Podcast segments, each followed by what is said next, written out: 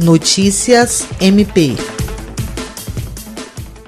Nesta segunda-feira, 4 de maio, o Ministério Público do Estado do Acre, por intermédio da primeira Promotoria de Justiça Especializada de Defesa do Patrimônio Público, Fiscalização das Fundações e Entidades de Interesse Social, emitiu duas recomendações, sendo cada uma ao Poder Executivo e à Assembleia Legislativa do Acre, para que seja retirado de pauta o projeto de lei complementar de 28 de abril de 2020. A proposta altera dispositivos da Lei Complementar número 349 de 26 de julho de 2018 e muda o cálculo do adicional de titulação de militares estaduais que passaria a ter como referência o vencimento básico dos respectivos postos e graduações. A promotora Mirna Mendoza explica que a medida não pode ser implementada porque, conforme o relatório de gestão fiscal referente ao quarto quadrimestre de 2019, as despesas do executivo com pessoal atingiu o percentual de 53,74% da receita líquida corrente, ultrapassando o limite estabelecido na Lei de Responsabilidade Fiscal, que é de 49%. Jean Oliveira, para a Agência de Notícias do Ministério Público do Estado do Acre.